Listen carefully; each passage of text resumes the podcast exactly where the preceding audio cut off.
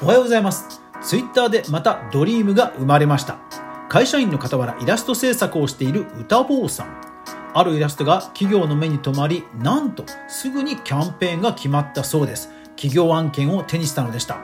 彼のツイッターに一体何が起こったのか。それは海外からのいいねや拡散が突然増えて。それでは早速行ってみましょう。はい、どうも、かぐわです。今日はツイッターの話題ですが、いやー、ドリームありますね、ツイッター。まあ、あの、本人、ね、歌坊さんはもう本当に普段からイラストをまめに投稿されていて、ものすごく素敵な空気感のある、あの、綺麗なイラストを描かれてる方ですので、ドリームというのは本当に失礼だとは思うんですけども、そう、あの、いや、でもこういうことがあるんだなっていうニュースがあったので、まずそちらを紹介します。はい、いいね20万強、えー、ツイッターでバズったダーツバーの彼女、イラストが実際のダーツバーに株式会社ダーツライブと。はい。えー、あの、ダーツ、ダーツバーとかね、ダーツあるじゃないですか。あれを、えー、まあ、ダーツバーを運営している、まあ、セガサミーグループのダーツライブという会社があって、えー、そこのキャンペーンになんと歌坊さんのイラストが、え、使われる使われるというキャンペーンが行われるそうです。あの話題のイラストがダーツライブ3でもらえると。まあそのダーツの機械を使ってキャンペーンに参加すると何かもらえるというそういうまあキャンペーンなんですよね。でこれ あの記事を、まあ、記事を見ると本当にそのまんまなんですよ。えっ、と1月2日にその歌坊さんが投稿した、まあ、ダーツバーにいるまあ綺麗な女性のイラストを1月2日に彼が投稿しました。するともう3万リツイートされいいねは24万にも上り、えー、リプライ欄にはなんと日本だけにとどまらず海外からも多く称賛の声が寄せられ、まあ、話題になったということなんですよ。いやそのそこで、まあ、目に留まってもうすぐにキャンペーンが決まったということで今回のプレスリリースなんですね。いや本当夢があり,、ま、ありますよね。で多分本人が一番驚いてるんではないでしょうか。うん、で、えー、その歌坊さんなんですけども、はいえー、会社勤務の、まあ、いわゆるその会社員の方なんですよ。会社員の方で、まあ、副業としてイラストレーターイラストを描いてるという方です。ですから、えー、普段の投稿もあの女性の、えー、すごく素敵な女性のイラストを描かれていて、まあ、投稿されているというツイッターの運用をされています。こうなんでしょうね。そのイラストに関してはすごくこう美しい瞬間ですとかあと本当にこうデッサンがすごくお上手で空気感があるんですけどデッサンがお上手なのでこう造形とかポーズとか仕草とかがものすごく自然でまるで目の前にいるかのような現実感のある絵。で顔がものすごくえキュートでチャーミングで目がクリクリっとしてる女性を描いているということでまあもともと人気もあってえツイッターのフォロワーも現在11万なんですが多分以前はもうちょっと少なかったと思いますけどもそれでもまあもともとはそのぐらいいらっしゃったということなんですよ。ただ、えー、このダーツのイラストがバズる前の投稿で言うとえー、っと投稿で言うと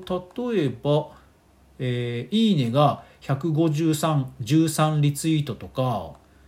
あとはあでもこの前のやつが15万とかリツイート2万とかであでもでもその前が「いいね1万3000」えー、リツイート2300とか、えー、いいね3万リツイート3000とかですので、まあ、やっぱり桁が1個変わっちゃってるんですよね。うんまあ、ただその1個手前ぐらいの投稿から兆候はあったということではあるんですがじゃあなんで今回海外の方の、まあ、賞賛が増えたのかというところなんですよ。はい、それはなんとですねこのダーツバー、まあ、ダーツの会社が、えー、このダーツバーの女性のイラストを見つけて、えー、非常にいいということでコメント付きリツイートを発したんですね。えー、ダーツライブの公式のアカウントがリツイートしたと。え、このダーツライブ公式は3万3000フォロワーで、え、まあ、ダーツが好きな方がたくさんフォローしていると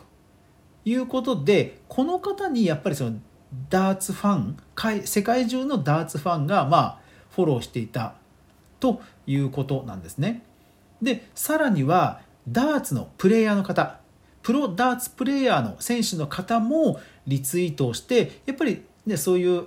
スポーツ選手って海外とかにも遠征に行って海外にもむちゃくちゃファンがいたりするじゃないですか。そういうことでも海外の目の目に海外の方の目に留まって、えー、リツイートが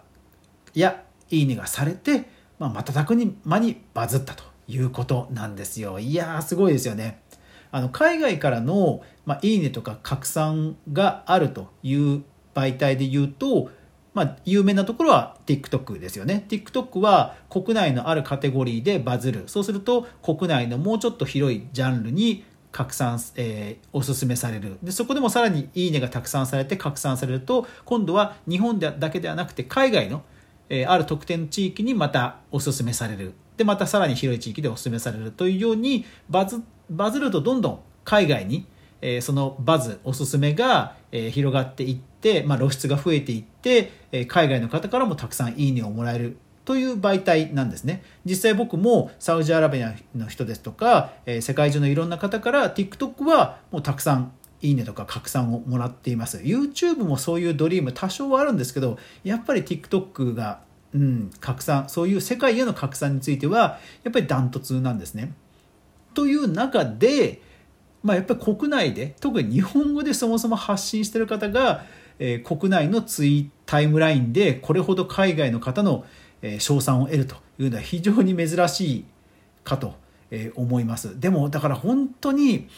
あのクリエイターとしての本質を磨き続けることこそがやっぱり一番の近道なんだなと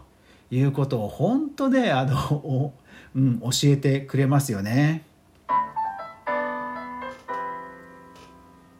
いやですからこの歌坊さんあのクリエイター活動としてもこの活動としても本当に成功法です。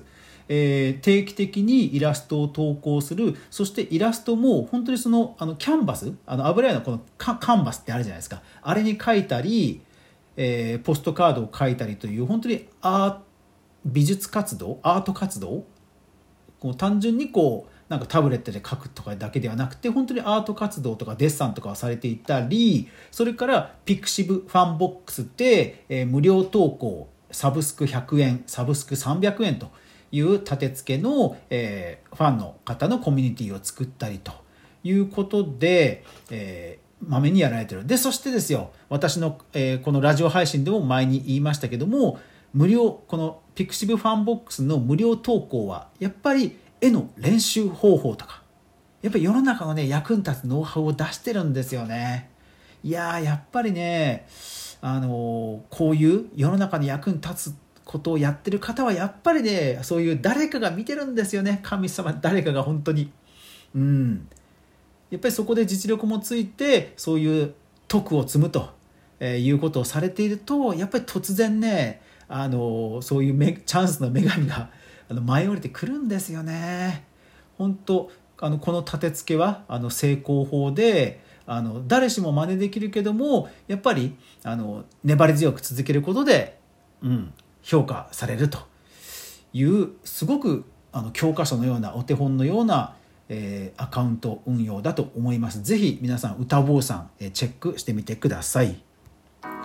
はい、というわけで今日は、えー、クリエイターエコノミーでもツイッターのバズからその、えー、歌坊さんというイラストレーターさんの立て付けまで、えー、見てみました。皆さん参考になりましたでしょうか？ですから本当自分自身の作品作りにはやっぱり自信を持ってそして普段から徳を積んで成功法のアカウント運用をしていきましょうということなんですよね。というわけで今日も最後までご視聴ありがとうございました。皆さんいってらっしゃい。